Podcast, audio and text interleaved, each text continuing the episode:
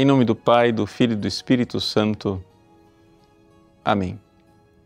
Meus queridos irmãos e irmãs, neste dia em que iniciamos a quaresma, depois da quarta-feira de cinzas, iniciamos uma caminhada regular quaresmal, nesta quinta-feira depois das cinzas, o Evangelho nos fala de renunciar a nós mesmos e tomar a cruz.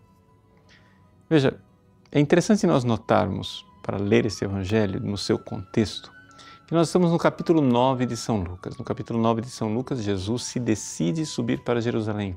Ali, é, São Lucas expressa essa decisão de forma muito solene, de forma muito clara. Pois bem, diante desta decisão de subir a Jerusalém, sabendo que estava chegando o seu tempo de sair deste mundo e ir para o céu, Jesus então tendo a clareza de que ele precisava da Páscoa, ele precisava sofrer para entrar na sua glória, fala também, não somente do seu próprio sofrimento, mas do nosso sofrimento.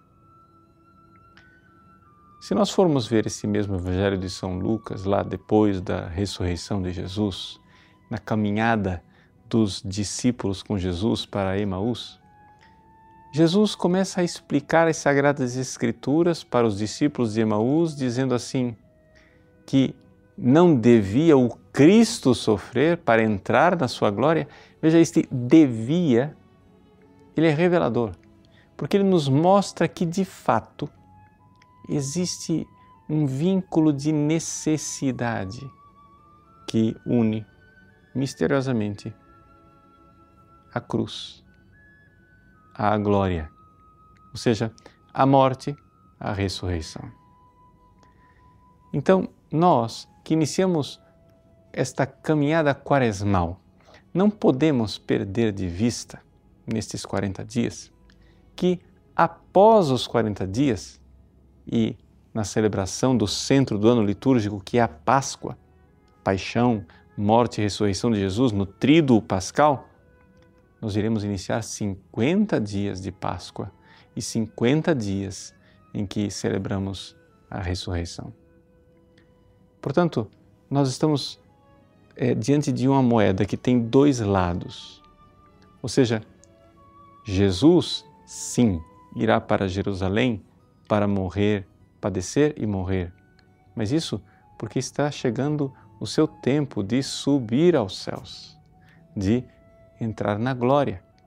Não devia o Cristo sofrer para entrar na sua glória? Então, este devia, ele existe também para nós. É interessante nós notarmos que o cristianismo nos últimos tempos, infelizmente, está eh, se cobrindo de eh, matizes, de ênfase eh, na glória, na ressurreição, no aleluia, na alegria da manhã de Páscoa mas não é capaz de viver a tragédia da Sexta-feira Santa. Mas é um, uma realidade única. São dois lados de uma única moeda. Não haverá ressurreição se não houver morte. Por isso, seguir o Cristo, sim, é seguir para a vida, porque Ele é o Deus da vida.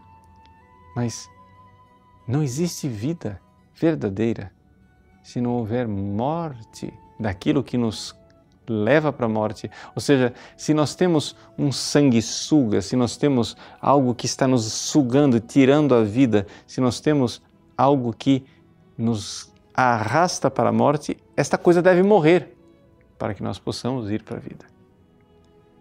A quaresma é um tempo de tomar a cruz, de penitência, de matar. E matar o quê? Matar o homem velho, matar a mulher velha. E isto é necessário.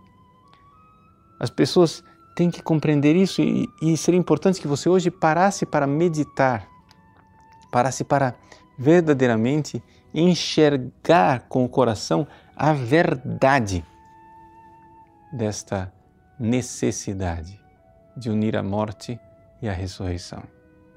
De compreender que você não vai amar se você antes não sofrer. Se você nunca sofreu por ninguém, é porque você nunca amou ninguém. Se você nunca viveu a quaresma, você não entrará na Páscoa que Deus preparou para você. Deus abençoe. Em nome do Pai, e do Filho, e do Espírito Santo. Amém.